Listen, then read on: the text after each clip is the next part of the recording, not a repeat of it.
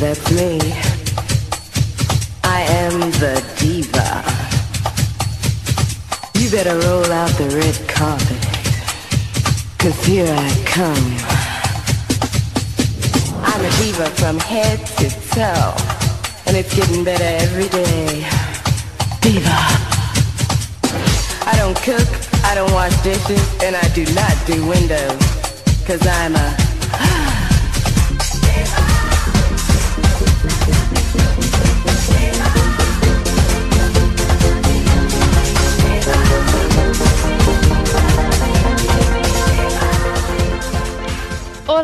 gente! Boa noite, boa noite a todos os meus ouvintes do meu podcast. Hoje, de novo, aqui no quadro Café com Trans, eu trouxe mais uma celebridade do mundo LGBT. Dessa vez não é uma garota trans. E vocês vão ficar impressionados com a apresentação dele, tá? Ele. O primeiro emprego dele foi no McDonald's. Em seguida, ele se apaixonou pela língua inglesa e também foi trabalhar em navios. E hoje em dia, ele trabalha para um dos maiores sites de tecnologia ah, do Brasil, tá? Não, gente, eu não estou falando do João. Eu estou falando do meu amigo Renan Batistella. Bem-vindo ao meu quadro Café com Trans, Renan. Gente, eu amei essa apresentação. Eu tava aqui quase querendo gritar. Eu, ah! Tá muito global. Eu amei, amei mesmo. Tudo bem, amiga? Tudo, meu amor. Muitas saudades de você, de a gente se ver pessoalmente, né? Já fazem uns, uns nove anos que a gente não se vê. Apenas. Pois é. E, e aí a gente tem não só uma amizade, mas também aí vários pontos em comum, né? Durante o percorrer da nossa vida. Você já tá pensando em em começar a tomar hormônio ou não? Aquela bem louca. Ah, louca, ainda não cheguei nesse, nessa evolução do Pokémon, não, amiga. Tá, então a gente vai começar falando exatamente desses pontos que nos ligam, né? As, as, as, as coisas que a gente teve que foram muito semelhantes, que foi o primeiro emprego no MEC, é, a paixão Sim. pela língua in- inglesa, e aí trabalhar depois no navio, e hoje em dia tá- você está trabalhando para o maior site de tecnologia, um, acredito que um dos top five, não? É, voltado para empregabilidade, sim. Ele é bem famosinho. Não sei se podemos falar, porque eles não nos patrocinam, né? Tem. Então, queridos, patrocinem os GLBTs aqui que estão promovendo vocês, Amo. né? Mas então, Rê, é, vamos lá. Conta um pouquinho, como é que começou sua carreira, é, os seus trabalhos? O primeiro foi no MEC, Então. você ficou quanto tempo lá no MEC? Isso, eu trabalhei lá no MEC, ah, acho que deu quase dois anos. Foi, assim, uma experiência muito legal. Você deve saber também, né? Não sei quanto Hum. tempo você ficou, acho que você ficou menos tempo que eu, né? Eu fiquei um ano e oito meses, quase dois anos. Ah, né? então, ah, então Um quase. Eu acho, é, eu acho que eu fiquei um ano e nove meses, então foi bem, bem diferença, assim, bem pequena mesmo. E, ah, e foi muito legal lá. Você, enfim, eu já até vi que você comentou em outros episódios do seu podcast, e é bem uma escola, assim, né? O MEC é o. E também, depois a gente, acredito que a gente vai falar sobre isso, mas foi, assim, também é, um momento muito importante da minha vida, porque abriu as janelas assim das possibilidades da vida, sabe? Eu quando eu entrei no MEC eu era muito criança, era muito moleque ainda. Eu entrei com Ah. 17 anos. Então, me ajudou muito nesse meu processo também de, de me aceitar, de me assumir LGBT. Então, foi mais do que um emprego, sabe? Foi, teve um significado a mais, eu acho. Sei. Você chegou a se apaixonar por alguém do McDonald's, assim como eu? Menina, eu amei aquele, aquele episódio que você falou do menino que se apaixonou. E eu me identifiquei também, porque eu tive, mas assim, uma apaixonite muito platônica, sabe? É, porque o menino não era gay. Acho que ele não sabe até hoje dessa história.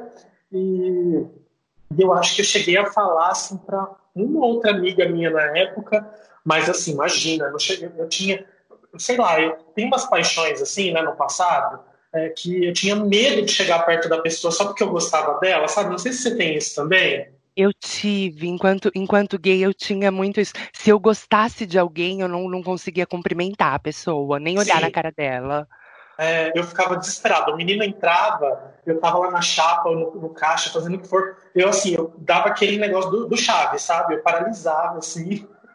ah, era muito engraçado. Mas, assim, eu nunca cheguei a ter nenhum nada com ele, porque, de fato, ele não era LGBT. E eu tenho ele nas minhas redes sociais até hoje, mas, tipo assim, nada a ver, sabe? Hoje eu falo, no... gente. Nunca comentou como... com é? ele, olha, você já foi um crushzinho meu.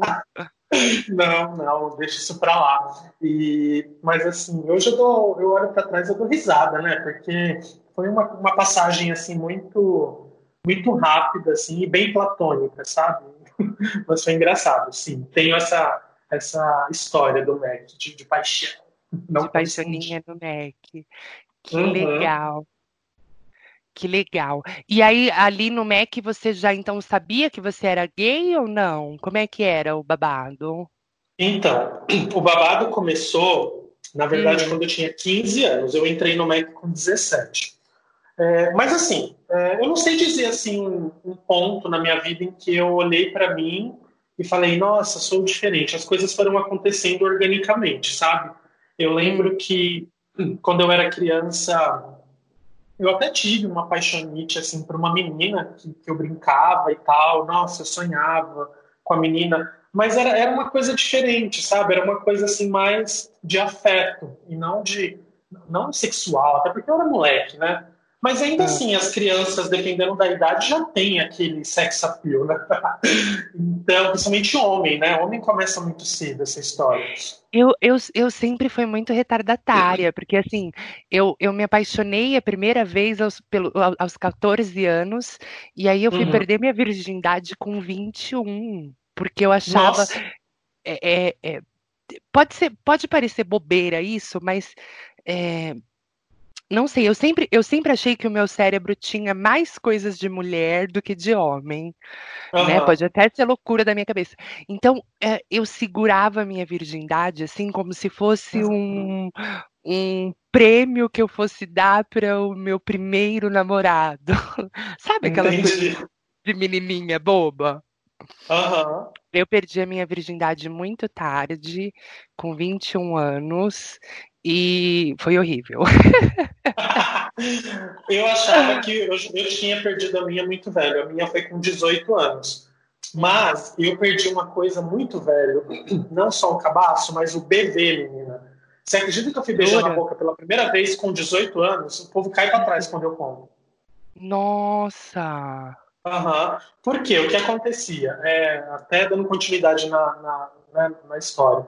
Eu, assim, desde muito jovem, bem pequenininho, eu, imagine, eu, eu, eu, tinha algumas, algumas questões assim que eu sabia que eu era um pouco diferente, mas eu meio que não olhava para isso, eu meio que escondia por debaixo do tapete, sabe? E ah. isso ficou assim mais forte quando eu fiz 15 anos, que foi quando eu tive inclusive é, questões assim muito muito sérias em relação à personalidade que hoje eu entendo que é isso, que era isso, mas eu tive síndrome do pânico, eu emagreci, tipo assim, 10 quilos em um mês, sabe? Eu deixei minha mãe desesperada.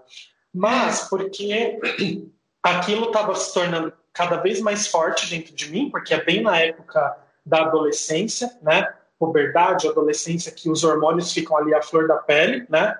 E, uhum. e você vê todo mundo na escola beijando na boca, enfim, se pegando. E eu não tinha aquela vontade de ficar com nenhuma menina, né? E começou a vir aquela vontade de ficar com meninos, mas eu não sabia lidar com aquilo, né? E aí foi quando, é, sei lá, pensa assim uma panela de pressão, né? Se ela tá fechada, o supino ali tá fechado, sei lá, ela vai tentar explodir aquilo de alguma forma. E comigo é, a explosão foi em formato de síndrome do pânico, de depressão. Então, com 15 anos, eu estava tomando antidepressivos, calmantes fortíssimos, sabe? Para um organismo de 15 anos. Então, foi bem complicado naquela época. Então, assim, na minha adolescência, eu não sentia vontade de ficar com meninas e também não tinha oportunidade de ficar com meninos, porque, bom, a gente tem mais ou menos a mesma faixa etária. Você sabe que na época da escola, na nossa época de escola, era uma coisa muito assim. O preconceito era muito grande, não era? Muito. A gente, eu particularmente sofria muito bullying, uhum. principalmente quando eu era muito pequena, porque é, talvez eu senti, sentisse falta de um irmão mais velho ou, ou, alguém mais velho com quem eu pudesse conversar. Mas eu era a, a, a irmã mais velha, no caso, né? E aí eu, eu ia na escola e, e, as outras crianças, os outros meninos me chamavam de bichinha, viadinho, e eu nem sabia o que era aquilo. Eu falava, meu Deus, o que, que é isso? Deve ser alguma coisa feia, porque eles estão uhum. me chamando disso. E eu lá toda viadinha, toda feminada. E eles falavam, bichinha, viadinho, mulherzinha. E eu ficava assim, meu Deus, mas o, o, que, que é isso? Quer dizer, eu sabia que era algo que não era muito bom, mas eu não sabia o que era, eu não sabia qual era o sentido daquilo. E eu não, nunca consegui entender também por que, que as crianças aplicam tanto bullying uma na outra, né? Por que, que tem essa, essa coisa do, do do querer se sentir melhor, do querer humilhar o outro, uhum. de querer colocar o outro para baixo, enfim. eu Mas acho eu acho que... isso é muito, é, eu acho que isso é muito da nossa própria sociedade, né? Porque assim, a criança, é, em tese, ela tem um, um, como que eu posso dizer, uma cabeça pura, né? Ela não deveria ter todos esses preconceitos dentro dela. Então, assim, de alguém, ela herda isso, e muito provavelmente é da família, né? Sim, que é o primeiro contato sim. que a criança tem. Então, assim, eu também sofri assim, bullying pesados e eu tinha é, uma desvantagem que eu mudava muito de escola. Então, assim, para criança que já não sofre bullying, mudar de escola é o ó, né? Porque você tem que fazer amizade com todo mundo, você tem que conquistar novos amigos e, e enfim, né? Agora, você mudar muito de escola e ainda ser uma criança viada é pior ainda, né? Porque você tem que, além de fazer todas as amizades, conquistar todo mundo, ainda lidar com, com essa, com essa né, enfim, patifaria toda. Então eu tinha essa, essa desvantagem, mas ao mesmo tempo, eu, eu acredito que muitos de nós, assim, eu estou falando LGBT no, geral, eu acho que muitos de nós acabam usando é, algo a nosso favor, que é sermos inteligentes, porque as bichas são inteligentes. Você concorda? Com certeza. Eu acho que no, no, no gene no gene da homossexualidade, se é que uh, uh, isso é genético, né? Ainda não conseguiram uhum. Comprovar, mas eu acho que tem alguma coisinha ali que dá um queizinho a mais para as bichinhas, para os viadinhos. Eu também acho. Elas e são aí, muito... usava, é, eu usava isso a meu favor, porque eu falava assim, tá, eu não posso conquistar os meninos, as meninas, enfim, mais os meninos, né? Porque assim, apesar de eu ser muito criticado, muito bulinado, né? Digamos assim, bulinado no sentido de bullying, pelo amor de Deus. Mas apesar de eu sofrer muito bullying com os meninos, eu, eu tinha aquela vontade de ser aceito por eles, sabe? É, então, eu usava da minha inteligência para poder é, sei lá, atraí-los. Atraí-los no sentido de, tipo assim, de conquistar amizade, sabe? Sim. Então, aqueles meninos que mais me, me, me xoxavam assim, eram os que eu tentava ajudar com, com dando uma cola, com trabalho, colocando o nome. Uh. Sim, colocava o nome e falava, não precisa fazer nada, não, deixa que eu faço. E aí os caras falavam, nossa, o Renan é foda, não sei o quê, e esqueciam um pouco o fato de eu ser uma criança viada. Então, assim, eu usava um pouco isso a meu favor, o que é triste, né? Porque, enfim, é, hoje a gente fala dando risada, mas é, eu fico imaginando Só assim. por isso sabe o, o, quanto é doloroso esse processo. Exatamente. É, eu, eu, eu nunca tive esse tipo de conexão com os meninos. É, eu, eu, por ser muito viadinha já na escola e por eles me zoarem muito, então eles me excluíam.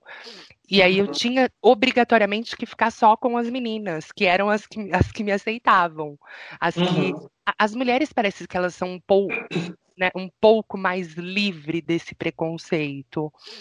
Sim. E aí eu brincava com as meninas, aproveitava, brincava de boneca com elas, penteava o cabelo da boneca delas e trocava roupinha. e fazia tudo que viado adora.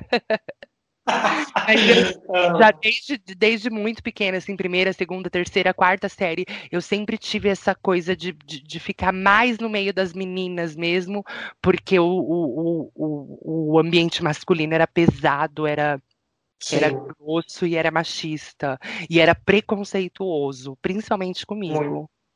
E principalmente, eu acho, acredito que no seu caso seja a mesma coisa, mas eu não fazia educação física por um caralho. Você fazia? Não, também não, porque os meninos eram obrigados a jogar futebol. Uhum. E aí eu falava, menina, você não tem noção. Eu, eu inventava que eu tinha uma doença que eu não podia fazer esporte. E aí eu Ai, lembro que eu falava, oh, é óbvio que o professor de, de, de, educação física sabia que aquilo tudo era viadagem, e, enfim. Mas eu falava para ele, professor, eu tenho uma doença que eu não posso jogar bola, eu não posso correr, eu não posso me movimentar muito. e aí ele já catava, porque ele era um senhorzinho, assim, de idade muito legal até. É... E ele catava, ele via que era porque eu era viadinha e eu não queria me misturar com os bofe. Então ele deixava eu ir jogar é, handball com as meninas. Uhum. Então quando. quando... Não, eu, não, eu não jogava nem com as meninas. É, eu ainda, às vezes, ainda fazia coisas com as meninas. Uhum. Era a única viadinha da escola. E, na, pelo menos assim, na, na escola onde eu estudei, no bairro onde eu cresci, eu era a única viada do bairro inteiro e da escola inteira. Então, assim, eu mesmo na segunda, na terceira série, tinham pessoas da oitava série que sabiam meu nome, me chamavam pelo meu nome. Ei, Joãozinho! E aquela. e aquilo era para mim era tudo muito traumatizante, porque eu era como se fosse uma subcelebridade dentro da escola e eu andava no bairro, as pessoas na rua me chamavam pelo meu nome, pessoas que eu nunca vi, que eu não sabia quem eram, ou tudo, mas elas sabiam o meu nome porque eu era a viadinha da escola. Isso era muito chocante para mim, sabe? Eu acho que eu consegui, depois de muito tempo e trabalhando isso dentro de mim, vendo, opa, pera, pera, pera, pera, o problema não é com é com as pessoas. Não, eu no meu caso eu já era assim, o moita, sabe? O que eu pudesse me esconder, eu me escondia. Eu fui assim começar a ter mais assim, é, como que eu posso dizer, presença, né, no ambiente uhum. escolar. Já já estava terminando o ensino médio, foi tipo assim do segundo ano para frente, que quando os meninos vinham falavam assim, ah, viado, eu falava, ah, então é isso aí que você está achando mesmo? Ah, então tá, então beleza. E aí, o, aquela coisa, né? Quando alguém te zoa e você caga para aquilo, a zoeira passa não, não tem mais graça, né? Então, das, é uma, segundo é uma pena desse... que a gente demora anos para aprender. Sim. Sim. Né? E hoje eu olho para minha irmã, que tem 14 anos quase, ela vai fazer domingo que vem 14 anos, e, e, ela me contando as histórias assim da escola, sabe? Eu falo, gente, como eu queria viver nesse mundo na minha época de escola. Porque hoje as, as, crianças são o que elas são na escola e, tipo, dane-se, né? Foda-se. Sim, eles têm uma. É, porque é o acesso à tecnologia, à informação trouxe toda uhum. essa, essa coisa que abre a mente das pessoas e, e, elas não ficam mais naquela coisa antiga, velha, de conservadorismo, de homem, mulher, não, bicha e. Sim. Ai, é, é a, a, tecnologia. Porque eu acho que também é, não, porque eu acho também que os pais de hoje em dia são a galera, são as pessoas da nossa idade, né? Uhum, exatamente. Então, assim, já lidam melhor. Mas, assim, a minha escola foi, assim, a treva. Quando as pessoas falam assim, ai, que saudade da época de escola, eu não tenho saudade nenhuma, zero da época de escola. Duas, porque, eu assim, também não. É, foi uma época assim, que se eu pudesse apagar, eu, eu, só não apago porque eu conheci uma amiga, que é minha amiga até hoje, na escola. Então eu falo assim, tá, teve a sua parcela e também né, foi a minha formação e tudo. Mas assim, em relação ao relacionamento, ao que, se, que, era vivido dentro da sala de aula, se eu pudesse apagar e jogar no lixo, eu apagava e, e começaria de novo e faria outro esquema, sabe? E da eu mesma forma, é muito trauma. Eu acho que é, é, é uma fase que é muito traumatizante para todas as siglas do, do, do LGBT, todos os, os, componentes dos LGBT, tanto para travesti é pior ainda, porque umas uhum. apanham dos bof, e aí a gente não se sente bem em usar o banheiro feminino, em usar o banheiro masculino, porque sempre tem aqueles é, é, psicopatas lá, aqueles bof perturbado que eles acham que você está indo no banheiro porque você quer alguma coisa com eles. Não sei Sim. se você já passou por esse tipo de situação, mas eu na sétima série um menino me empurrou para dentro do banheiro porque ele achava, jurava de pé junto que eu queria alguma coisa com ele. E eu nunca, nunca nem tinha olhado pra cara do menino. É, umas coisas assim, é muito. É muito traumatizante. Eu, na época da minha escola, eu nem no banheiro eu ia. Eu evitava beber para não ficar com vontade no banheiro. Mas mais porque eu teria que encontrar meninos e, tipo, e talvez dentro do banheiro, que é um lugar mais escondido ainda, talvez eu pudesse sofrer bullying piores ainda. É, então, eu já então sofri. Eu, eu já passei é, por isso. É. Nossa, que péssimo. E assim, é, a gente fala, começou a falar de McDonald's, viemos para cá, né? mas assim, é, só fechando essa questão. Ai, mas só fechando essa questão de, de adolescência, é, a ah. escola foi isso que eu falei. E, e, a minha adolescência também, assim, eu vejo também a galera, às vezes, eu tenho até um pouco de inveja, sabe? Porque as pessoas, ai, quando eu tinha 16 anos, eu ficava com fulano, e várias historinhas, e eu não tenho, porque eu passei a minha adolescência trancado uhum. dentro de casa, com praticamente a minha mãe me implorando para ir para a rua, sabe? Porque Sim. eu não tinha os lugares para eu ir que eu tinha vontade, né? Eu não queria ficar com menina nenhuma. E aí a minha salvação foi o MEC. Voltando para a história do MEC, foi o MEC. Porque eu comecei a trabalhar e dentro do MEC foi quando eu completei os meus 18 anos. E lá com 15 anos, quando eu me descobri gay, eu falei assim, tá, agora não dá para eu ser o que eu quero, então eu vou esperar eu ficar dono do meu próprio nariz, né? E na minha cabeça, na época, os 18 anos eram, né? Era a época que eu ia, Sim. o período em que eu ia ficar dono do meu próprio nariz. Uhum. E eu falei assim, eu vou esperar essa idade para eu poder, é, enfim, me assumir para o mundo, ou pelo menos para mim mesmo. E foi o que aconteceu. Aí no MEC tinha uma coordenadora bem sapatão lá, maravilhosa. Nunca mais eu, eu tive contato com ela, tenho lá nas redes sociais mas a gente nunca mais falou. Mas ela, assim, ela foi muito importante porque ela me levou para esse mundo, né? Porque ela viu que tinha ali uma, uma coisa e ela falou assim, ah, um dia ela falou assim, ah, vamos numa balada. Sabe onde ela me levou? É. na, na túnel. ela me levou na túnel e aí eu falei assim, cheguei lá desesperado, falei, meu Deus. Mas, é, enfim, aquela foi só a primeira vez, depois a gente saiu outras vezes. E querendo ou não, essas saídas, esse, enfim, esse mundo das baladas, eles ajudam muitas pessoas que estão ali no casulo, né? A se encontrar. Assim, é, eu sei que eu fui, assim, dar, perder o meu bebê. Ai, gente, que patifaria isso. Eu perdi o meu bebê com 18 anos, enfim, com a cara cheia de. Bebi tudo que eu pude, porque eu estava nervosíssimo, na é. Blue Space. A primeira pessoa, a primeira, a primeira pessoa que apareceu na minha frente eu, eu olhei para o lado e falei para minha amiga, vai lá e pega a bebida mais forte que tiver no bar. e aí ela trouxe, e aí eu sei que eu virei aquilo e, tipo, né, baixou um negócio assim, e eu fiquei com a primeira pessoa na minha vida. Então, essa foi a minha história de McDonald's, mais de, de, de me assumir para o mundo. Entendi. E aí, em que momento dessa sua história Aí que, que a gente se conheceu e aí entra o João. Como é? Em que, em que capítulo dessa sua novela? Me conta. Então, acho que a gente se conheceu, eu já, já faz tempo, eu tinha 20 anos. Porque aí eu tinha acabado de me assumir para minha família. Eu me assumi para minha família, é, eu tinha 20 anos. E aí eu me assumi justamente para eu poder ter essa liberdade de sair sem a minha mãe ficar me questionando.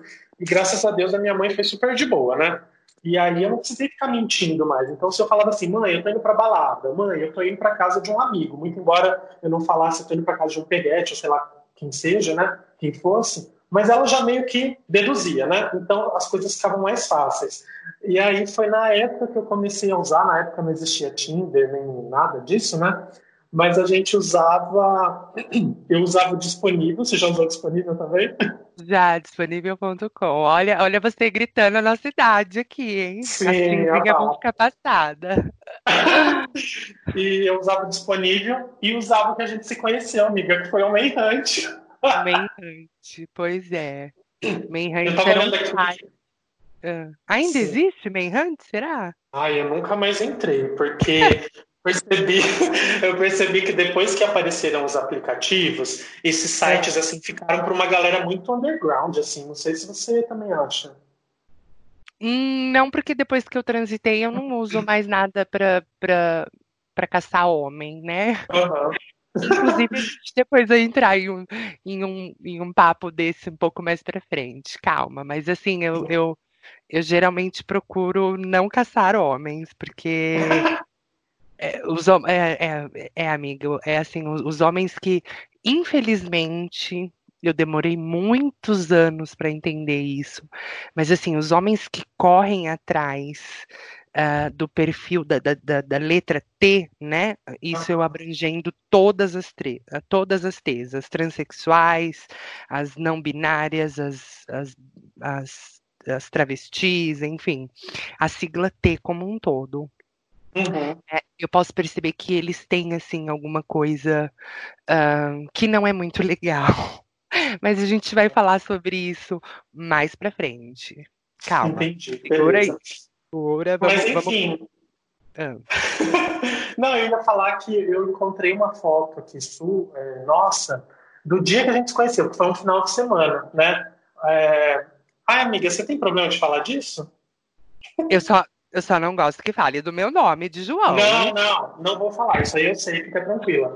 Mas, enfim, é, não, a gente se conheceu. Não tem problema. Uhum. Eu lembro que a gente ficou se falando um tempo pelo MSN, porque a gente se conheceu no Manhunt, se falou pelo MSN, e aí depois você falou assim: Ah, eu tô indo pra praia com os amigos, você quer ir? E eu assim, gente, tipo assim, a pessoa me chamando pra ir pra praia nunca nem me viu. E a gente foi, foi assim que a gente se conheceu, né? E não precisamos entrar nos pormenores, mas nos ah, conhecemos. e, eu, e eu tenho uma foto aqui desse final de semana, que eu guardo foto de muito tempo. Eu, eu, percebi isso, que você tem todas as fotos de todos os momentos. Tudo. tudo. De 2005 para cá, que foi quando ah. começou essa história de foto digital, eu tenho tudo que eu tirei de 2005 para cá. E aí eu vi uma foto nossa e eu olhei nos detalhes da foto e ainda preservou lá a data que foi tirada a foto. E a data da foto, pelo menos que eu tenho, é de 13 de outubro de 2006. Então eu acredito que a gente tenha se conhecido, se encontrado mesmo no dia 12, porque era um feriado, e a gente passou esse feriado prolongado na, na casa de praia. Então temos aí é, 14 anos de amizade? Tinha isso, né? É, 2006, é 14 anos. 14 anos, é muito tempo. Então, enfim. E é quase, quase nove sem se ver pessoalmente, né?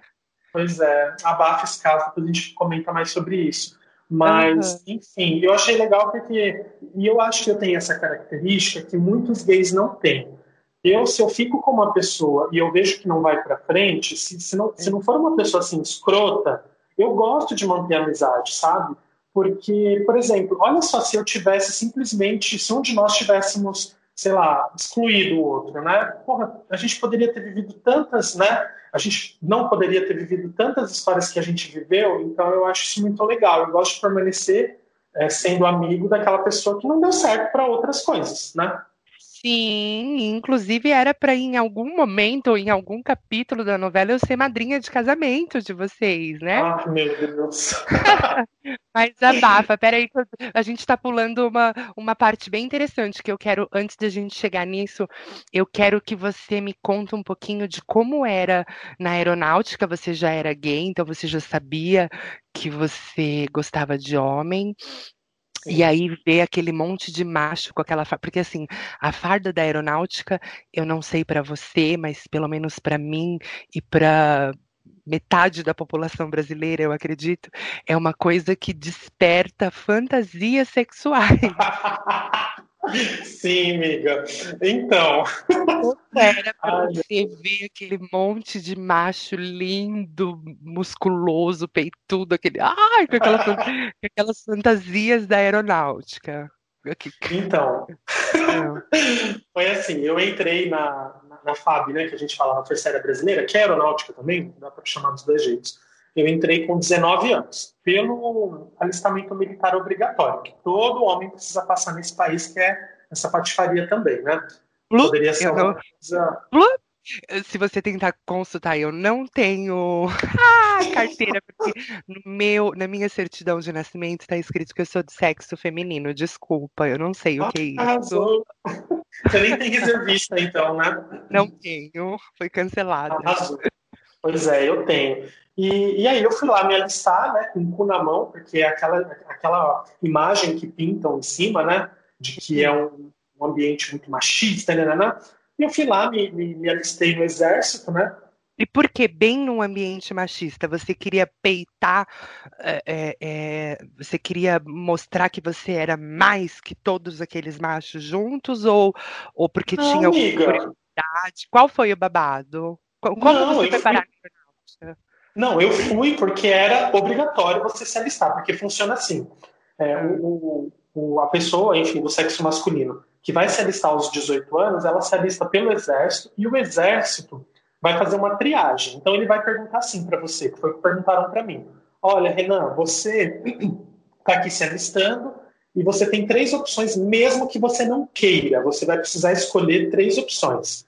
Caso você seja convocado, qual você gostaria, né? Então, assim, eles já falam que, tipo, ok, mesmo que você não queira, mas você precisa escolher. E aí eu é. falei assim, eu pensei com os meus botões. Eu falei, ah, aeronáutica deve ser a menos pior, né? Porque o exército, qualquer coisa que dá de merda na rua, bota um exército na rua, né? Então eu falei assim, não quero isso. A marinha, eu tinha medo de ir para o mar, né? Enfim, não queria. Aí eu falei assim, ah, a aeronáutica deve ser a menos pior. Aí foi quando eu, eu respondi aeronáutica e eles me mandaram para a seleção da, da, aeronáutica já. Mas mesmo ah. eu disse que eu não queria servir, entendeu? Então o critério foi de escolha foi pela menos pior. No meu caso, sim. E aí, é... mas assim, eu não, eu não entendia bolhufas de, de Forças Armadas, né? Para mim era tudo igual. Então eu falei assim, gente, qualquer lugar desse, qualquer dessas que eu caí, eu tô fudido. Então, assim, vamos ver, aqui é menos pior. Mas eu não acreditava que eles fossem me convocar, né? Porque eu sempre falava, não, eu não quero servir, eu não tenho perfil para servir, eu não gosto, eu não quero, eu não quero. E, e assim, eu, eu, nunca fui assim muito afeminado, mas a, a galera que percebe, né? Você sabe que percebe. Com Mas, então, assim, e mesmo eu falando que eu não queria, eles foram me colocando para fazer testes. Então, assim, do dia que eu me alistei ao dia que eu fui convocado para servir, demorou mais de um ano. Então, olha o tempo que eles ficaram me, me enrolando, sabe? Eu fiz é, teste físico, psicológico, fiz é, exames médicos, fiz a porra toda. Aí, quando foi em agosto de 2005, eu fui lá, né, que era a data que eles iam dar a notícia, e aí eles me deram a notícia de que eu tinha sido convocado para servir. E assim, você não tem opção mesmo. Se você é convocado e você some, vamos supor que você foge, você é dado como desertor. E se a polícia, enfim, se as Forças Armadas, se a aeronáutica nesse caso, me encontrasse, ia me prender, entendeu? Porque é um crime, é considerado um crime você é, não ir né, para o serviço obrigatório, caso você seja convocado. Então, eu não assim, sabia disso, não sabia. Ah, é, Muito bom. É um crime. É. Então, assim, eu não tive escolhas, eu fui convocado. É, no dia, eu até fui lá conversar com o sargento e falei: olha, eu pedi tantas vezes, eu não queria servir, né? Tem tanta gente que quer no meu lugar. Aí ele olhou para minha cara e falou assim: Ô, Fulano, se você é, for atrás de não servir, você vai ter mais trabalho do que se você ficar aqui um aninho com a gente, que é o tempo obrigatório, é um ano, né? Aí ele falou assim: então eu aconselho que você fique. Vai ser foda, vai ser difícil. Não estou falando que isso aqui é um jardim de infância, não, vai ser bem difícil. Mas você vai se acostumar e daqui a pouco você está aí tirando de letra. Ele foi bem sincero comigo, sabe? E Sim. aí eu falei assim: ah, quer saber? Tô no inferno, vou abraçar o capeta, sabe? E aí eu entrei, não tive escolhas, né? Eram eu e mais acho que quase 60 caras da minha turma. E aí, amiga, tipo, aí começou a coisa toda e aquela coisa difícil mesmo. Eles arrancam o seu couro, sabe? É, eu, fiquei até um, eu fiquei até um pouco assim, como que eu posso dizer? Meio abirolado, assim, sabe? Porque eu fiquei meio até, como que eu posso agressivo de, de um certo ponto, sabe? Na época que eu fiquei lá. Porque a gente, a gente era ralado muito, assim, sabe? E, e assim, você tinha perguntado em relação a eu ser gay lá dentro. De verdade, eu não conseguia ter pensamentos libidinosos dentro daquele lugar. Porque Jura? Eu juro para você, porque assim, era tanta pressão, porque o treinamento que a gente faz dura quase seis meses. E a gente é diariamente ralado demais, assim, sabe? Aquela coisa mesmo, corre, é tudo no grito, é tudo, sabe? Então, assim, eu não tinha tempo para ter esses outros pensamentos, de pensar outra coisa, sabe? Eu só queria é. me ver longe dali o mais rápido possível. Então, já tomei banho colado com o cara do meu lado e não aconteceu nada, sabe? Eu tinha medo de, sei lá, ficar excitado, eu morria de medo, sabe? Mas assim, é. na hora, eu condicionei a minha cabeça assim, ah, não, aqui não é lugar para isso, e tipo, para de ser louco, entendeu? E Onde aí... se ganha o pão, não se come a carne. Exatamente. Muito embora a gente ouça histórias aí mil, mas assim, comigo não teve, porque eu tive esse controle emocional muito grande e também porque eu estava num período de, de pressão. E aí, quando acaba o treinamento, aí você vai para. Enfim, você vai ter uma colocação no, no, fim do treinamento, né? Depois de todas as provas que você faz, e aí, de acordo com a sua colocação, você é mandado para uma unidade que daí você vai ter ali opções para você escolher. E eu já fui enviado para uma unidade lá no aeroporto de Congonhas, que a galera era mais madura, tinha bastante tiozão, sabe? E tinha também a molecada da minha idade, mas, tipo assim, ai, de verdade, não tinha interesse por ninguém. Então, é, não tive história nenhuma para contar em relação à minha passagem pelas Forças Armadas. E só concluindo, eu tinha que ficar um ano obrigatório eu acabei ficando quatro. Então, os outros três foi por minha, por minha escolha mesmo, porque já estava mais tranquilo, sabe? Nossa, que legal, que legal, que legal. Sim. E aí, mas então assim, lá dentro é um ambiente tão de tanta pressão, porque assim, eu, eu, eu ficaria imaginando assim, vendo aquele monte de homem é, tomando. Você, você dormia lá no, no, abrigo, lá naqueles, naquele monte de cama de, de, de, de naquele monte de beliche que fica aquele beliche. monte de homem junto? Igual então, nos filmes americanos, ou não? Sim, eu tinha que dormir quando eu estava de serviço, porque chega um é. momento do, do, treinamento que a gente aprende a atirar, né? E aí a gente faz a, a segurança da unidade, do quartel, quem fazíamos éramos nós, né? Então aí a gente já começa a entrar meio nesse rolê também, nessa escala. E aí quando eu estava de serviço, eu ficava 24 horas dentro do quartel e aí logicamente eu dormia lá. Mas assim, era não era toda hora, sabe? Tinha uma escala, então pensa que tinha 60 caras na minha turma, então uhum. essa escala tinha um certo espaçamento, né, entre um serviço e o outro. Mas eu dormia lá, mas assim, de verdade, como eu disse, eu era bem moita, igual na escola, eu era moita, eu era aquele cara assim mais que era considerado como nerdzinho, sabe? Que ia bem nas provas. Sim. E quando entravam no quesito, tipo assim, ah, namorada, eu falava que não, que, que, eu, que eu era mais de boa, entendeu? E aí a galera também, tipo assim, eu fingia que não era, a galera fingia que não sabia e tava tudo certo, sabe? Ah, e, que ótimo. É, meio que dava um de louco. Olha, não sei se, se eu teria tanto controle assim, não, viu? Porque, olha, eu vou, eu vou te falar uma coisa. O ano passado eu tive é, um, um, caso assim, pum, express, com uhum. um menino que ele foi das Forças Armadas também. E, inclusive, a foto dele até hoje no WhatsApp é é dele vestindo aquele uniforme da Marinha. Então, assim, eu confesso que às vezes, até hoje, quando ele me manda mensagem, ele, oi Amanda, tudo bem? Tal, tal, tal, como é que estão as coisas? Eu olho para aquela foto e falo, ai, podia estar melhor se você estivesse aqui. Mas aí eu me controlo e volto. Não, opa, passou, acabou, chega. Mas a farda mesmo, amiga, ela transforma a cara que não é bonito em, em homem bonito, sabia? É, é. impressionante. É. É, eu acho que é a, é a tara pela farda mesmo, né? Sim, tem, tem essa tara. Tem pela de polícia, eu não, eu já, eu já tenho mais pela da aeronáutica mesmo, ou sei lá, é, aquela piloto de avião, ai meu Deus. Ai, mas e... eu, eu, tinha aquilo, mas eu cagava para aquela farda. Eu não, eu não me achava bonito dentro daquilo. Eu não sei se é porque eu era muito magrelo, não sei. Mas, a sua assim, foto realmente... no Manhunt era você de, de farda da FAB. Era isso? Não acredito. Oh, eu lembro exatamente como ontem, aquela bem louca. Tinha assim, eu já vi foto sua de, de farda da FAB em algum lugar. Não lembro se não Eu podia ser preso por isso. E aí, depois de lá, Rê, o que mais veio aí de experiência profissional legal que você foi evoluindo? até chegar hoje nesse ponto que você está aí nesse grande site de tecnologia? então, depois que eu saí da, da FAB, eu, eu me formei em letras, né? Eu estava me formando em letras. E aí eu fui dar aula de inglês mesmo, né? Que era, era o que sabia. professor de inglês? Então, não era bem exatamente o meu sonho, mas é assim, é, idioma sempre foi um forte meu, e eu percebo que é um seu também. Então, eu tenho muita facilidade para aprender idiomas. E o inglês, eu nunca fiz aula de inglês, eu nunca fiz curso, eu aprendi sozinho, né? A faculdade acabou me impulsionando, a, a faculdade acabou me impulsionando, mas assim, eu aprendi sozinho.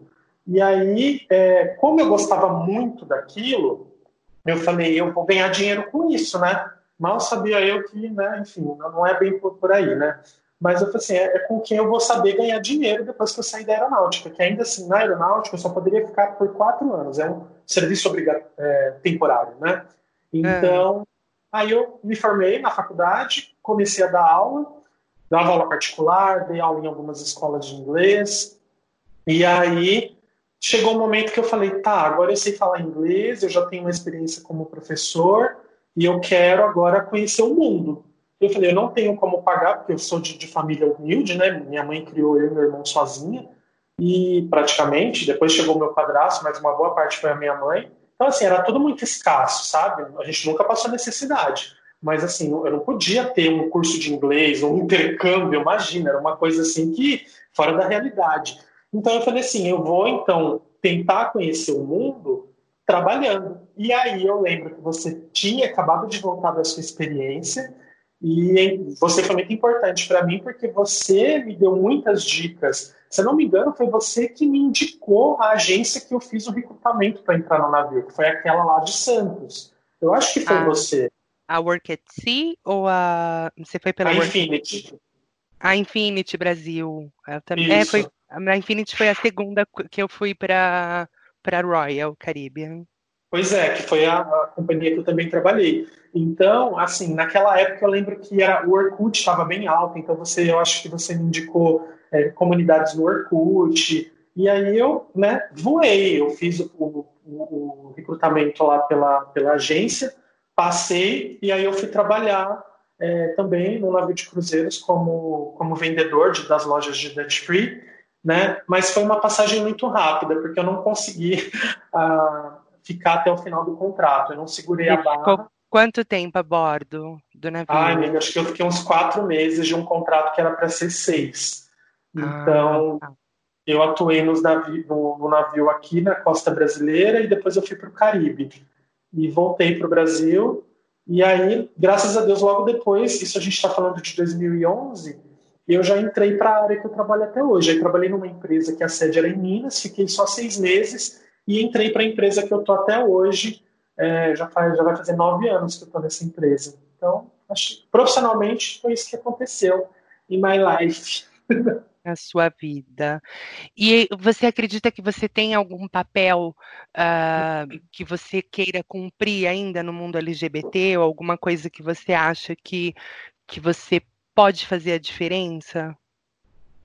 Sim, amiga, com certeza. É, esse papel ele acabou surgindo assim de forma muito espontânea, sabe? Porque eu não sou ativista. Eu, eu tenho até um pouco de, de incômodo de falar isso, porque eu acho que todos nós deveríamos ser ativistas, mas não é o meu perfil, sabe? De ir para a linha de frente, de ir para a parada gay. Eu não gosto de ir para a parada gay, né? Eu sei da importância que todos esses movimentos têm, mas eu não tenho perfil de ativista. Então eu olhei para mim e falei assim, o que, que eu posso fazer para ajudar, né, enfim, a, a, melhorar essa questão toda de preconceito, de discriminação em relação aos LGBTs. E aí foi quando eu entrei para o grupo de diversidade e inclusão da, da empresa que eu trabalho e eu meio que tomei essa frente LGBT. Então, assim, de lá para cá, faz um ano e pouquinho, eu já palestrei algumas vezes, então hoje, se eu fosse dizer assim, o meu papel, né, em relação às pautas LGBT é mais nesse, nesse sentido de educação mesmo, porque eu acredito muito que, é, é claro, tem muita gente que é preconceituoso justamente porque é não faz questão de não ser, mas eu acredito que muitas pessoas são e nem percebem por falta de educação mesmo, sabe? Não falta de conhecimento. Perfeito, não sabe o que é uma orientação sexual, não sabe o que é uma identidade de gênero, uma expressão de gênero, não sabe nada disso. Então, é, eu assim tento usar um pouco que eu conheço desse mundo para poder disseminar para as pessoas que não conhecem, né, e que dão ali né, uma oportunidade para eu apresentar. Então, eu acredito que esse seja o meu papel, mais um papel de educação mesmo, é, de disseminar, de evangelizar as pessoas em relação às nossas pautas. Entendi. E isso é muito bom. E você, em algum Sim. momento da, da, sua vida, fora, fora a infância, onde todas, todas nós sofremos muito bullying, mas assim, em algum momento já da vida adulta, você uhum. tem alguma cena de preconceito que você tenha sofrido que isso te, te marcou ou te deixou, sei lá, de certa forma chocado com o preconceito? Já? Já. Já. É, na, na aeronáutica, isso era muito hum. velado, né? É, então eu, principalmente porque eu meio que fui para um lado quase que proibido que eu tinha amizade com as sargentos do quadro feminino, né? Quando a gente está indo no, ambiente militar, as coisas são muito são muito segmentadas. Então, o soldado anda com soldado, o cabo anda com cabo, o sargento com sargento. As pessoas não se misturam muito. E eu meio que quebrei essa regra e eu fiz amizade com as sargentos do, do quadro feminino, as mulheres. É. Então, é, eu percebia que a, os caras, eles tinham muitos comentários, assim, maldosos, sabe? Eu não ouvia exatamente, mas eu, eu, sabia que rolava isso por trás. Então, assim, querendo ou não, isso é um tipo de preconceito. E uh, teve uma, em 2014, acho que foi, uns amigos meus da aeronáutica que se formaram comigo me chamaram para ir num, num encontro de comemoração de 10 anos, que a gente tinha se formado e tal. E eu fui, com muito medo, mas eu fui, porque eles fizeram questão que eu fosse. E eu lembro que eu estava lá e muitos deles, tipo assim, lidaram super bem com a minha, com a minha questão, mas eu percebi que tinha alguns que eram meio assim, sabe? Meio reticentes, meio, meio distantes, assim. E teve uma hora. É, mas assim, aquela coisa velada, sabe? Não, não tá ali falando Sim. escancarado, mas você percebe no olhar. A gente sabe como que é, né? A gente percebe no olhar da pessoa quando ela, quando ela não, não enfim, tem questões preconceituosas. Hum. E, e aí teve uma hora que eu estava conversando com os meninos e estava assim, a gente estava bebendo, então a gente já estava meio alto assim. E aí eu estava lá falando umas besteiras, teve um menino, ele achou que, que ele não viu que, que era ele. Mas ele veio por trás de mim e me deu tipo um tapão assim na minha cabeça. Assim, sem motivo algum, algum. Ele me deu um tapão na minha cabeça e então eu reparei ali, sabe? É, uh preconceito, a discriminação, sabe? Foi assim uma coisa muito inexplicável, mas a gente sabe quando quando é, né? Ninguém precisa revoltante, dizer para é revoltante, é, é, é, revoltante. Eu também tenho várias. E aí, é, eu olhei para trás, eu, eu, tive pena daquela pessoa, né? Porque uhum. eu percebo que tem muita gente que não sabe lidar com, as suas pró com os seus próprios preconceitos e acaba e acaba, e acaba soltando no mundo de uma forma agressiva, né? Uhum. É, e às vezes a gente sabe, até muitas pessoas enrustidas, né? Que tá vendo que o outro ali tá feliz, é, super resolvido, super resolvido com a sua questão, e aí acho que quase como um, um, motivo assim de inveja a pessoa tem esses, essas agressividades. Eu, eu, eu sou muito, assim, desde, desde muito nova, né? É, eu era muito afeminada, então assim, quando eu quando eu, quando eu podia ser eu mesma, eu era muito afeminada. Uhum. Você percebeu isso em diversos momentos. Mas assim, é, e eu sentia isso, que é, a, a, gente causa um, um, um certo desconforto em quem Sim. não tem em quem não tem a sexualidade bem resolvida. Então, assim, geralmente as pessoas que atacam os homossexuais, as transexuais, enfim, os, as lésbicas, ou o, o, B, eu acho que é, é, um assunto que a gente vai discutir depois também, o B, o B uhum. da letra LGBT, né? Mas, enfim, eu acho que quem ataca uh, a pessoa é, é sempre alguém que tem problema com, com a sexualidade. Então aquilo não está muito bem resolvido para ela, não está muito claro, e aí uhum. a forma de ela se defender daquilo, se afastar e criar um abismo, é ela atacando, porque ela sente medo. Se chegar muito Sim. perto, talvez. É, é, eu, eu tenho essa coisa muito forte na minha cabeça, né? Se chegar muito perto, talvez ela possa se identificar com alguma coisa ali. Então, ela prefere atacar, jogar longe e criar um abismo para que Sim. ela se mantenha naquela no H de hétero, que para os héteros o mundo é tudo muito mais fácil, né? É, é pois é, mas nada ser... contra. Nada contra, tenho até amigos que são. eu também. Nada contra, tenho até alguns peguetes meus que são héteros. Rê, vamos aproveitar que a gente está falando de peguetes e vamos falar hum. de relacionamento gay. Oh tá? my God! É, a gente sabe que você agora recentemente entrevistou uma pessoa muito famosa né, no seu, no seu Instagram. E aí eu vou puxar aqui para, se você me der autonomia para isso, claro, é, eu vou uhum. puxar para cá um, um ponto que ela falou ali e que não sei, eu, eu fiquei incomodada com aquilo, né? Ah, eu também. Eu acho que eu já até sei o que, que é. É, ela virou e falou que assim, é, em um, ela costuma tratar casais, tanto casais héteros quanto casais gays, mas uhum. o que ela percebe pela pela por não sei por qual embasamento dela mesmo que ela que, que falou ali, enfim, mas ela uhum. percebe que os casais gays têm uma, um, relacionamento com menor duração. Uhum. Você concorda com isso? Por que, que você acha que ela trouxe e apontou isso, mesmo sabendo que o seu canal era gay, o que eu achei de certa forma até desrespeituoso, mas por que, que ela fez questão de, de, de frisar isso? Então, eu não sei se ficou tão claro para ela que eu era LGBT, muito embora eu tenha dado algumas pistas, né? Mas eu não sei também de onde ela tirou. É, eu acho que isso é uma questão muito, muito assim complexa, porque não, não dá para generalizar, sabe? Eu, por exemplo, é, o meu primeiro relacionamento durou seis anos, sabe? É, então, foi um relacionamento teoricamente longo, né? Esse meu relacionamento eu estou agora está durando um ano e meio até algum momento, né? E Sim. muito provavelmente vai durar muito mais.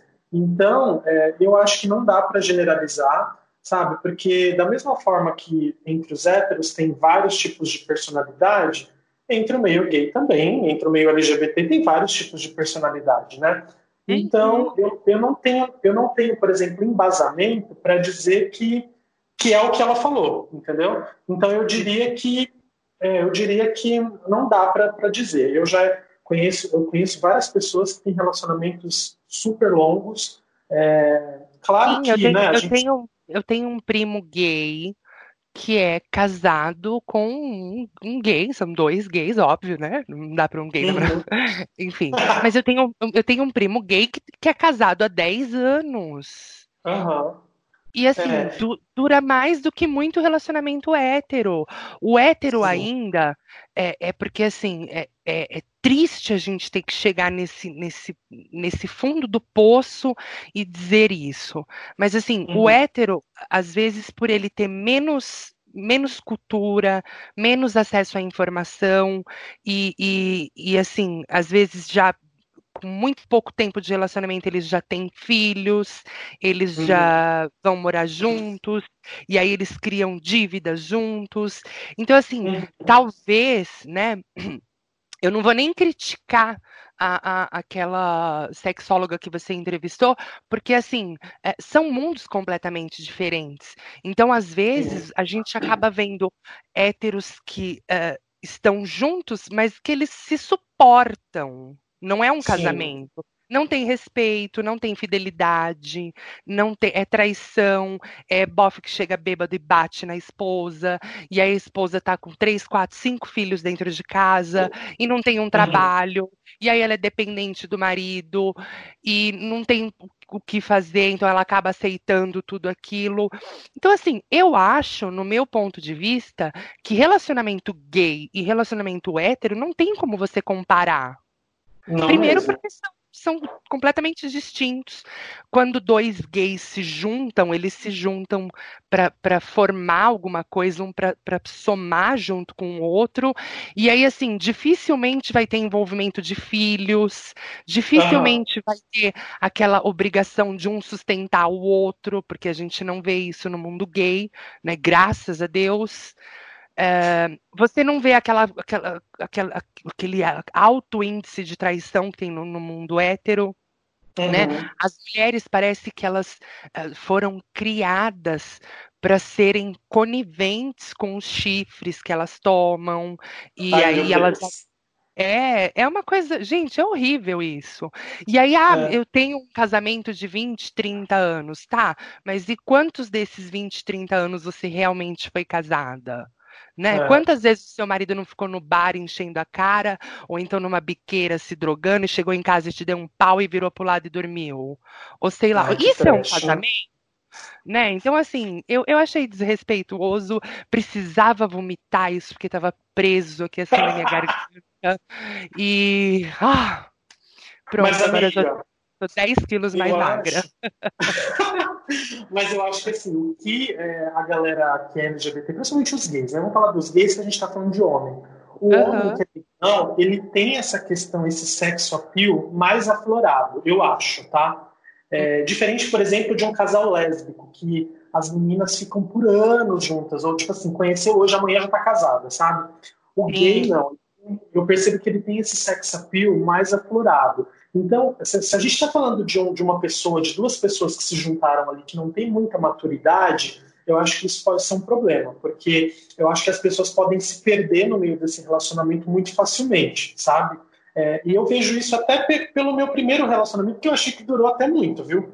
É, porque eu era muito imaturo, entendeu? Então, é, você é novinho, você tá ali bonitinho, com tudo no lugar. Então, para você ser, para você ter ser contatado por outras pessoas, a probabilidade é maior. E aí, se você não tem muita maturidade para isso, você pode acabar, entendeu? Indo para um lugar não muito legal. Corregando na banana.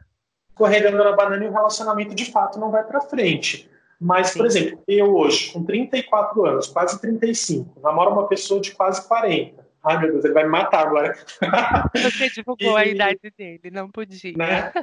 Mas 37, ai meu Deus, ele vai me matar. Ele já vai me matar de qualquer jeito. Mas então, assim, é, a gente tem mais maturidade, então a gente sabe o que vale a pena, entendeu? Então hoje, se vem alguém querendo gracinha comigo em rede social, eu sei o que vale a pena, eu sei o que vai ser só uma noite e eu sei o que vai ser uma história bonita, entendeu? Então, então, assim, eu acho que tem muita putaria no meio gay? Tem, como tem no hétero. Mas eu acho que é dependendo do, do contexto, né? E se o contexto é um contexto de pessoas novas, de pessoas que não estão muito comprometidas em ter um relacionamento, vai, vai rolar mesmo, entendeu? Vai rolar traição, vai rolar putaria, vai rolar suruba, vai rolar de tudo. Então, é, ok, mas até a página 2 eu acho que pode ser para os dois universos. Sim, sim. E no, no, no, no, mundo hétero não é que não existe isso. É, a única diferença é que eles criam perfil fake para vir falar com a gente, tá? Mas o mundo hétero é bem, é bem mais podre do que o mundo gay. Eu posso te garantir isso, que eu já tive dos dois lados da casinha, e eu já vi do lado de dentro e do lado de fora como é, e, e o mundo hétero é muito mais podre do que o, o, o mundo gay. Eu não sei por que, que eles ainda vinculam tanto a imagem de gay com, com ah, o gay é o dark side da coisa. Não, não é não. Uhum. É É verdade. Concordo, amigo.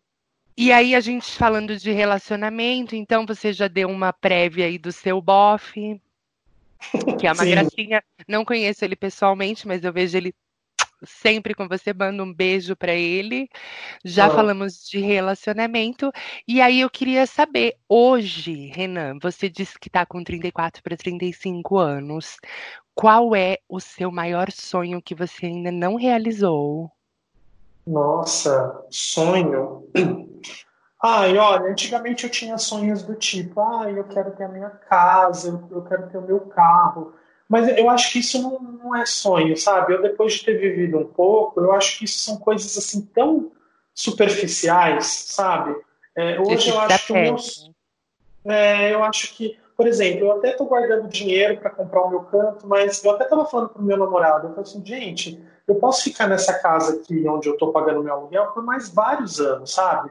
Porque eu estou hum. tranquilo. Então, assim, o meu sonho hoje é ter tranquilidade. Se eu tiver tranquilidade, se eu tiver um mínimo para eu viver bem, o que, que é viver bem? É você pagar as suas contas, é você de, tempos em tempos poder fazer uma viagem, né? É você uma hora que você puder, alguém que você gosta muito, você puder presentear aquela pessoa, sabe? Você Sim. não ter assim sufoco, perrengue. Eu acho que o meu sonho é esse, é ter é, é, qualidade de vida, sabe? Não é ter riqueza. Seria bom, seria maravilhoso. Não vamos ser hipócrita, né, amiga? Mas assim, é. É. assim, o meu sonho hoje é continuar tendo a minha tranquilidade. Hoje eu me considero uma pessoa tranquila, graças a Deus. É, Gostaria então de manter o meu emprego, de continuar fazendo os meus trabalhos. É... Se eu fosse falar de outros sonhos, de conhecer mais lugares do mundo, porque assim, eu sou uma pessoa do mundo. Eu, quando eu estou viajando, eu, sabe, parece que eu me transformo, assim, meu olho brilha. Então, o meu sonho é esse, é continuar tendo a minha vida tranquila, sem passar perrengue, assim, eu levanto a mão, graças a Deus que nessa pandemia, por exemplo, eu não tive nenhum tipo de, de dificuldade, né? É, então, eu acho que isso é o sonho. Meu sonho é esse, já está ótimo desse jeito. Então, você, você se sente realizado. O Renan hoje é uma pessoa 100% realizada. Olha, como eu disse, né, é, eu sou uma pessoa tranquila, né? Gostaria de ter outras coisas. A gente olha, às vezes, não tem como não comparar, né, Miguel? Eu acho que esse é o meu defeito, inclusive. Às vezes eu me comparo com outras pessoas e falo, nossa, eu queria tanto ter mais ou menos aquele padrão de vida ali mas ao mesmo tempo, e eu acho que essa, essa quarentena me fez olhar muito para dentro de mim, sabe? E eu vejo quão privilegiado eu sou. Eu sou muito privilegiado. Eu sou privilegiado por uma, uma cacetada de coisas, sabe?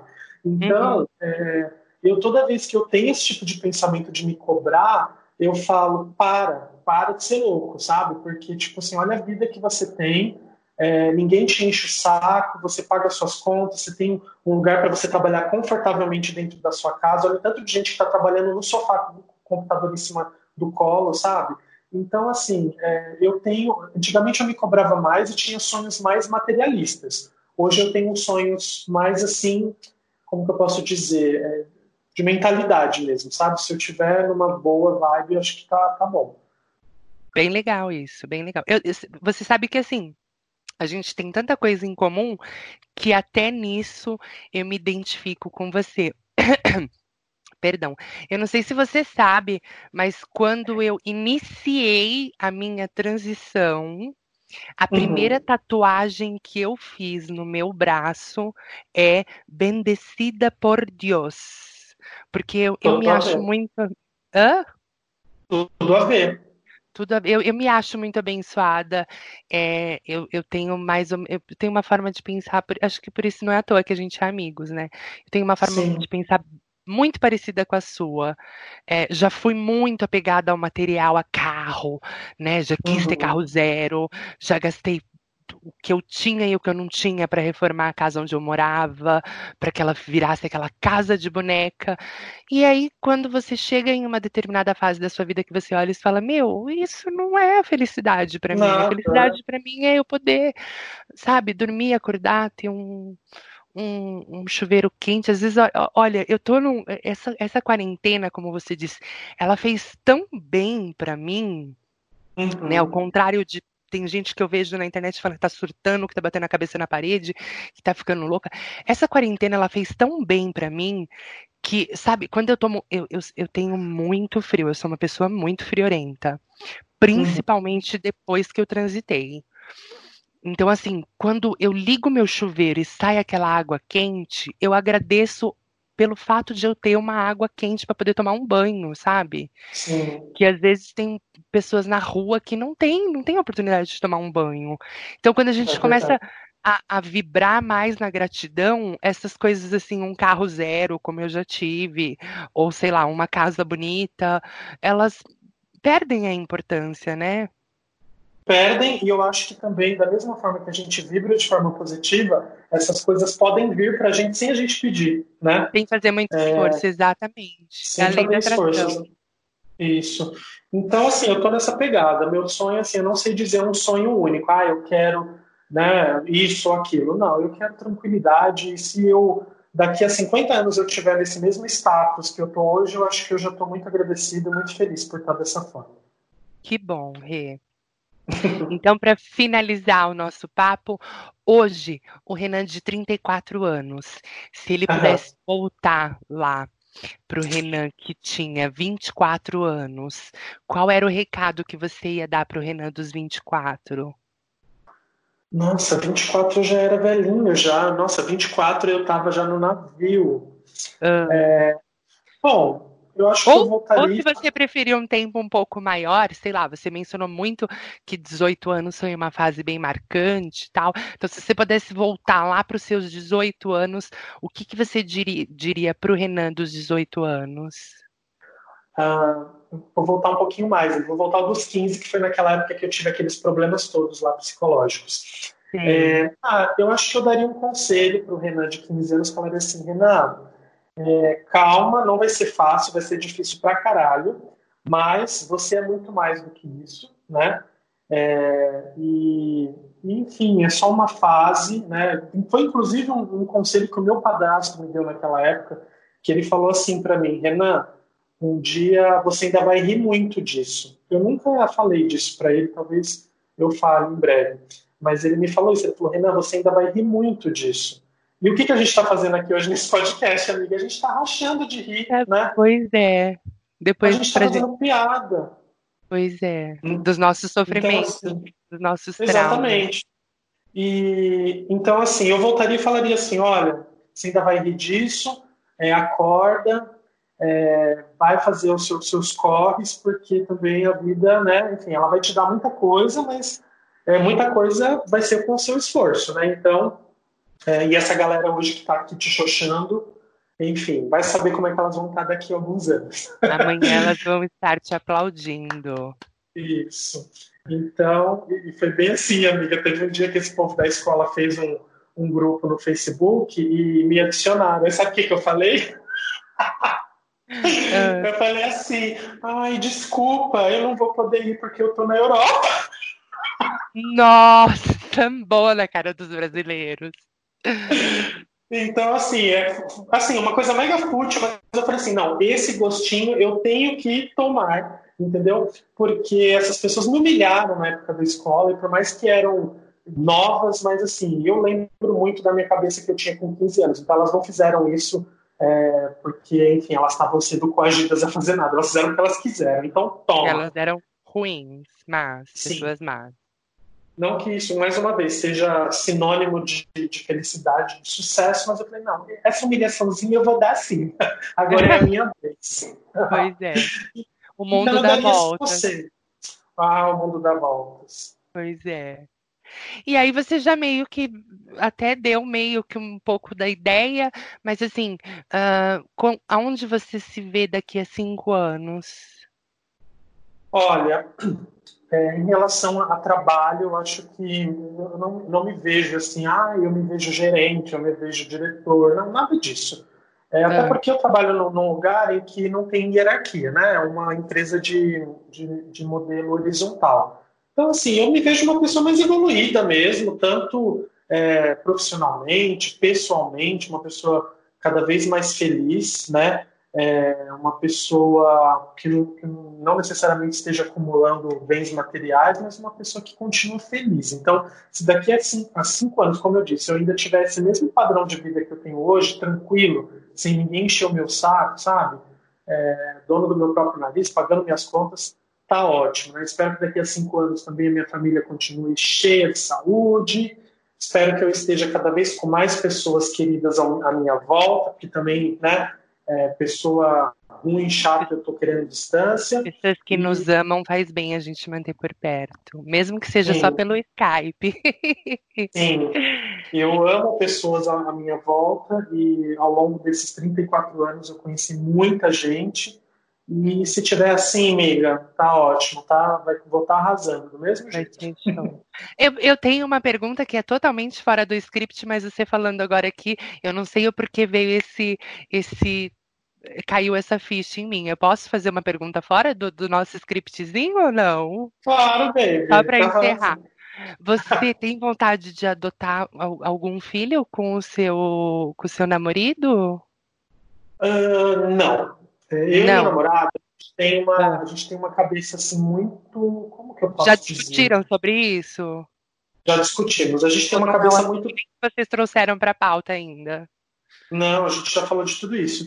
É, a é. gente tem uma cabeça muito desconstruída, assim, sabe? Então, por exemplo, nós nos amamos, a gente está junto, mas eu, eu, tenho muito a minha individualidade, ele tem a dele. Então a gente não tem essa, esse sonho de casar, sabe? Tanto que na primeira semana da quarentena, eu fiquei uma semana na casa dele e no final da semana eu falei assim: Thiago, eu preciso para o meu canto, porque eu estou sentindo falta das minhas coisas, da, minha rotina dentro da minha casa. Eu quero cagar de porta aberta, eu quero dormir na hora que eu quiser, sabe? Então, assim, é, eu não sei, se, e eu também, ele, eu não sei, a gente talvez converse mais sobre isso, se a gente tem personalidade para casar, para morar debaixo do mesmo teto, sabe? Então, hum. é, a gente ainda não, não fala disso, e muito menos de filho, amiga, porque assim, filho, eu acho que para você pegar um, fazer uma adoção por fazer, porque é modinha, não uhum. faz, sabe? E eu acho que você tem que olhar para você mesmo e ver se você tem a personalidade, entendeu? Para segurar esse baque, porque é um baque. Você vai ter que, inclusive, abdicar de muitas coisas da sua vida por conta desse filho, né? É, então, esses dias eu, inclusive, vi uma estatística que tem assim, um número exorbitante de pessoas que devolvem crianças que adotaram, sabe? Então, assim, é, eu acho isso péssimo. Então, assim, não tenho planos de ter porque eu não tenho perfil. Eu nunca tive perfil de cuidar. Eu com a minha irmã, quando ela era criança, eu falava com ela criança de igual para igual, sabe? Eu acho que para você adotar uma criança, você precisa ter o perfil de, de pai, sabe? Se a gente está falando de homens, de pai, de mãe, enfim. Então eu não tenho esse perfil, por isso que eu não quero adotar, porque eu gostaria de adotar se eu fosse dar uma experiência para aquela criança. Não uhum. só tirar ela de um orfanato para dar é, colégio, para dar comida, para dar presente. Não, eu queria dar uma imagem de pai para ela. E eu acredito que eu não possa dar essa imagem de pai. Primeiro, porque, amiga, eu, eu, eu não posso ter nenhum cachorro na minha casa, porque assim, a minha vida eu gosto de sair a hora que eu quero, sem ter preocupação. Se eu quero viajar, se eu puder ficar dias fora, eu quero. E tendo um filho, não é bem por aí, né? Então eu não, não me vejo ainda, mas a gente também não pode cuspir para cima, vai que cai bem na nossa testa, né? Pois é, e é isso que eu ia. Eu, era uma outra observação que eu ia falar. Eu fiz aquela brincadeira no começo de, ai, Reina, só falta você tomar hormônio, porque a gente tem tudo muito igual. E, inclusive, essa pergunta que eu fiz para você, você deu exatamente a, a, a resposta que a Amanda daria. Eu não consigo me ver presa em nenhum lugar. Eu não uhum. consigo me ver presa a uma pessoa. É, já tive um, um, casamento que foi horrível. É, você conviver 24 horas com uma pessoa debaixo do mesmo teto. Então, eu também tenho essa coisa da independência, do precisar do meu minuto, de, de ficar sozinha, de acordar no meu horário. Eu detesto ser acordada. Detesto. Uhum. Você quer acabar com o meu dia e me acordar. Eu preciso acordar naturalmente. E eu sou uma pessoa que uhum. dorme muito. E uma outra coisa que você também mencionou que eu fico assim de boca aberta é essa, essa liberdade de ah, eu, tô aqui hoje, mas se amanhã eu quiser estar na Bahia, eu posso. E, e, e, e essa, essa coisa de, de, da liberdade Uhum. É uma uhum. coisa que, depois que a gente prova disso, eu acho que o navio traz isso muito pra gente. Hoje eu posso estar aqui, amanhã eu posso estar na Bahia, amanhã eu, depois de amanhã eu posso estar na Turquia, e depois uhum. na Espanha. Eu posso estar aonde eu quiser. Eu acho que é difícil alguém tirar isso da gente depois que a gente passa por uma, por uma experiência dessa, não é mais ou menos isso? Sim, é, hoje eu com meu namorado a gente joga muito a real, assim, sabe? E eu acho que é isso que dá uh, que, faz, que fez, na verdade, com que a gente, enfim, conseguisse ter ficado tanto tempo, porque eu acho que um ano e meio é um tempo considerável, sabe? Como eu disse, a gente pretende ficar muito mais. Por isso, porque ele tem a vida dele, eu tenho a minha, cada um tem a sua individualidade, ninguém fica cobrando ninguém. É, um final de semana é aqui na minha casa, o outro é na casa dele, a gente não tem essa neura de ficar se, tendo que se ver todos os dias, sabe? Uhum. Então, uhum. Então é ótimo desse jeito e eu espero que fique dessa forma por bastante tempo. Agora, como eu disse, né, não dá para cuspir para cima. Quem sabe se um dia a gente falar, ah, vamos, vamos juntar os panos de bunda, vamos, sei lá, juntar as, as, as rendas. As escovas de casa, dente. É, juntar as rendas, comprar uma casa maior para a gente ter mais liberdade dentro de casa. Né? Porque hoje eu moro num apartamento de 50 metros quadrados, ele também. Então, querendo ou não, você dá um peido aqui no meu quarto, você ouve lá na sala, né? então, é, ainda assim, é, né, fica meio claustrofóbico, duas pessoas dentro de um, né, de um, de um lugar pequeno. Sei lá, eu tenho essa, essa, essa, sensação. E ele também tem, então por isso que a gente dá certo, mas futuro a Deus pertence, né? Então não sabemos. Pois é. Então, meu amor, foi um prazer a gente poder bater esse papo bem gostoso, matar essa saudade. Se bem que a gente mata a saudade quase que todos os dias pelo WhatsApp, né? Uhum. Mas assim, foi maravilhoso bater esse papo. Eu queria que você deixasse todas as suas redes oficiais aqui, é, Instagram, Facebook, sei lá, com tudo que você trabalha, ou tudo que você. O canal no uhum. YouTube, o podcast também. Vamos lá, seu minuto de fama. Sim. ah, eu vou deixar só o Instagram mesmo, que é o Renan Batistella, Batistella B-A-T-I-S-T-E-L-A, sem dois L, sem P, Batistella, do jeito que se lê, Renan Batistella. É, e tem meu podcast também, que inclusive a Amanda vai ser entrevistada daqui a pouco lá. então, quem está ouvindo aqui, depois já corre no meu para ouvir lá, que é o FalaCast, tudo junto. Fala, de falar mesmo. FalaCast. Fala só jogar lá. Isso, só jogar no do Spotify que vai encontrar. Beleza. Não vai divulgar o canal do YouTube? Você tá. Você tá... Ah, Esse é vídeo... verdade.